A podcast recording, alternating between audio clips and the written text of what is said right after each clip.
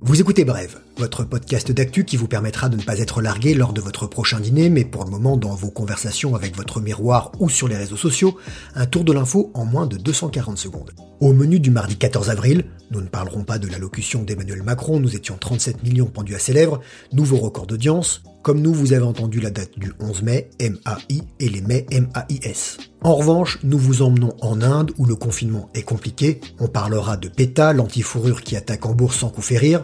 Vous verrez aussi que la fin de saison en foot risque d'être chargée. Et pour terminer, nous vous donnerons les bons conseils de brève.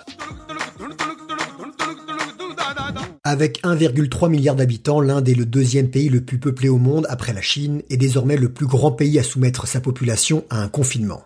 Mis en place le 25 mars pour une période de trois semaines, ce confinement indien vient d'être prolongé jusqu'au 3 mai. L'Inde ne compte que 10 300 cas confirmés de coronavirus et moins de 350 morts. Des chiffres vraisemblablement sous-estimés en raison de la faiblesse du dépistage. Le gouvernement a commandé 700 000 kits qui permettent de détecter en quelques minutes si une personne a développé des défenses immunitaires contre le virus. À partir de lundi prochain, les districts les moins touchés pourraient bénéficier d'assouplissements au cas par cas pour reprendre un semblant d'activité. En attendant, on ne rigole pas avec le rester chez soi. Des vidéos qui circulent sur les réseaux sociaux montrent les forces de l'ordre utilisant les châtiments corporels, les punitions publiques et autres humiliations. À Rishikesh, ville située au pied de l'Himalaya, là où les Beatles avaient fait une retraite dans un ashram en 68, l'ambiance n'est pas trop peace and love. Des touristes étrangers ont été punis pour s'être promenés sur les rives du Gange. Ils ont été forcés d'écrire 500 fois « Je n'ai pas suivi les règles du confinement, je suis désolé ». Espérons pour eux qu'ils n'ont pas été obligés d'écrire en sanskrit. L'Inde a aussi son plan d'urgence financier, économique et social, mais dérisoire face à l'ampleur des besoins. 21 milliards d'euros ont été mis sur la table pour les soignants, les paysans, les familles pauvres, des rations de grains pour les indigents. Malheureusement, cette aide ne peut pas atteindre ceux qui ont perdu leur travail journalier, notamment parce qu'il faut être recensé pour la toucher et qu'aucun travailleur informel ne l'est. 75 millions d'Indiens vivent dans des conditions d'extrême pauvreté. L'Inde ne risque pas d'en sortir grandi. La chèvre, on, va la tuer dans tous les cas. S'il euh, y en a qui veulent la manger, la mangent. S'il y en a qui veulent pas la manger, la mangent pas. People for the Ethical Treatment of Animals, PETA, tape dans le portefeuille. La célèbre association de défense des animaux habituée à des campagnes publicitaires virales, aux actions choc et lobbying politique frappe fort en bourse. Profitant de la chute des cours, elle investit. Dans son portefeuille d'actions, on trouve désormais une vingtaine de groupes de l'habillement, dont le français Kering, propriétaire de Saint-Laurent, Gucci ou Balenciaga, mais aussi Burberry, Ralph Lauren ou Guess. L'objectif, frapper de l'intérieur, plus concrètement accéder aux assemblées d'actionnaires et inciter ces entreprises à bannir la laine, le mohair ou encore le cachemire, empêcher les enseignes de vendre des articles qui sont dévastateurs pour l'environnement et pour lesquels des chèvres, des moutons et d'autres animaux ont souffert et sont morts, et encourager à passer à des matières chics, écologiques et éthiques. Ce n'est pas la première fois que l'ONG, née en 1980 aux États-Unis, utilise cette stratégie d'infiltration pour influencer les décisions. Elle était déjà actionnaire de Prada, Hermès, Under Armour ou encore Urban Outfitters. N'hésitez pas à regarder les étiquettes de vos fringues préférées pour voir de quoi elles sont faites.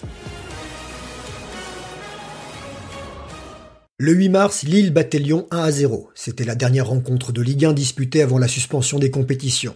Compétition que la Ligue de football professionnel compte bien terminer. La reprise se ferait en juin, le 3 ou le 17, à huis clos dans des stades vides, ce qui ne fait pas plaisir aux supporters. Sortez vos agendas et vos vieux magnétoscopes. Concernant le championnat de France, les journées s'enchaîneraient tous les trois jours pour une fin de saison le 25 juillet.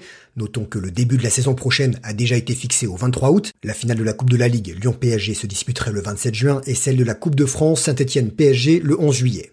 La suite des coupes européennes pourrait se jouer en l'espace de seulement deux semaines au mois d'août. Les frontières fermées, Neymar et les non-européens confinés dans leur pays d'origine pourraient manquer la reprise. Les clubs allemands reprennent peu à peu le chemin de l'entraînement, la Belgique voulait arrêter son championnat prématurément, mais est revenue sur sa décision sans prendre de décision. La Ligue espagnole a indiqué que la reprise du championnat ne pourrait se faire qu'avec l'accord des autorités sanitaires. Et en Italie, un responsable de la santé s'est dit pas favorable à la reprise des compétitions là-bas. À suivre. Bah, il reste quoi à livrer là euh, Il reste les poissons rouges, poissons oranges et les brochettes de poissons panés là, oui. Alors que nous entamons la cinquième semaine de confinement, nos habitudes de consommation semblent avoir changé. Nombreux sont les Français à privilégier la livraison de denrées alimentaires aux sorties réglementées dans les supermarchés. La grande distribution n'a pas perdu son sens du business. Dans les grandes villes, Carrefour et Casino livrent les courses via Uber Eats. Franprix et Monop se sont alliés avec Deliveroo. Des partenariats opportuns qui, selon toute vraisemblance, étaient déjà en préparation. La situation aurait juste accéléré la collaboration. Ouais, faut pas trop nous prendre pour des jambons. Mais cela peut s'avérer pratique. Les prix sont majorés pour tenir compte des frais de livraison, les commandes garanties en moins de 30 minutes et 7 jours sur 7. Si vous préférez encore sortir, n'oubliez pas votre autorisation, sinon les courses peuvent revenir très chères. Voilà, c'était bref, très heureux de reprendre après ce week-end prolongé, merci de nous écouter, on se retrouve demain, même podcast, même heure, suivez-nous sur les réseaux sociaux, parlez-en autour de vous, car l'info, ça se partage.